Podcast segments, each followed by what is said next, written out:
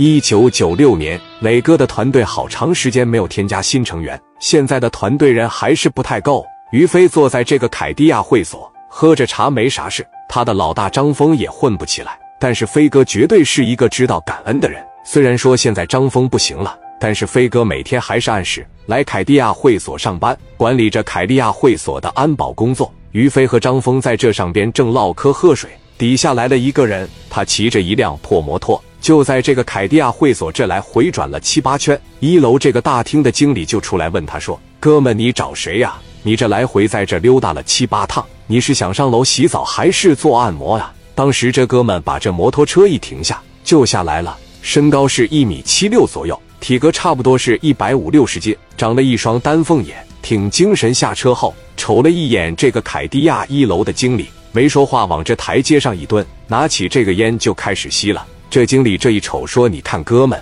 你这样是不是有点影响咱们做生意了？”但是你说话，他又不回答你。经理说：“那就别搭理他，让他坐着。”经理向上汇报，拿起电话就打给飞哥。飞哥把这个茶杯放下，拿起电话一接上：“飞哥，我是一楼的经理，你看这一楼有个人骑着摩托在这来回晃。”我问他干啥，他也不吱声。这小子穿的不是挺好，横在门口了，影响咱做生意。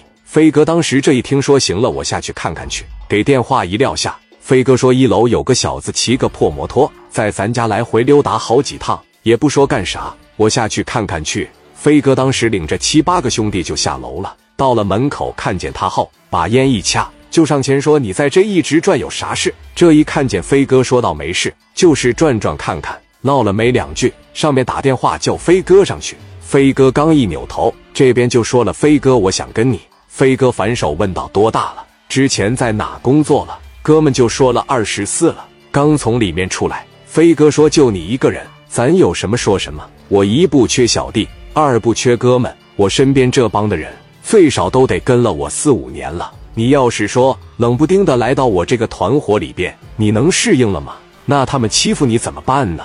你要知道，这些人跟在我身边这么长时间，那都是人精。你说你这往门口上这一站，你就要给我当老弟，你就要跟着我混。兄弟哥劝你一句，不要总想着混，你还年轻，找个媳妇，找个班上，好好的过完下半生，知道吧？年轻人不要总想着混社会。哥们，我给你解释的也挺清楚了，是不是？飞哥这番话说完了之后，本以为他会打消跟着飞哥这个念头。就飞哥这少个手指头，包括这脑袋上的一道疤，以及说身上纵横交错的刀疤，就证明这些年混社会的辛酸历程。本以为小孩看完了以后得退缩，但是万万没有想到他身上也有，他身上全是大窟窿眼子，身上那刀疤就跟个大蜈蚣一样。飞哥一下子就被这一身刀疤所吸引，这玩意比纹身可厉害多了，那是实打实的砍出来的。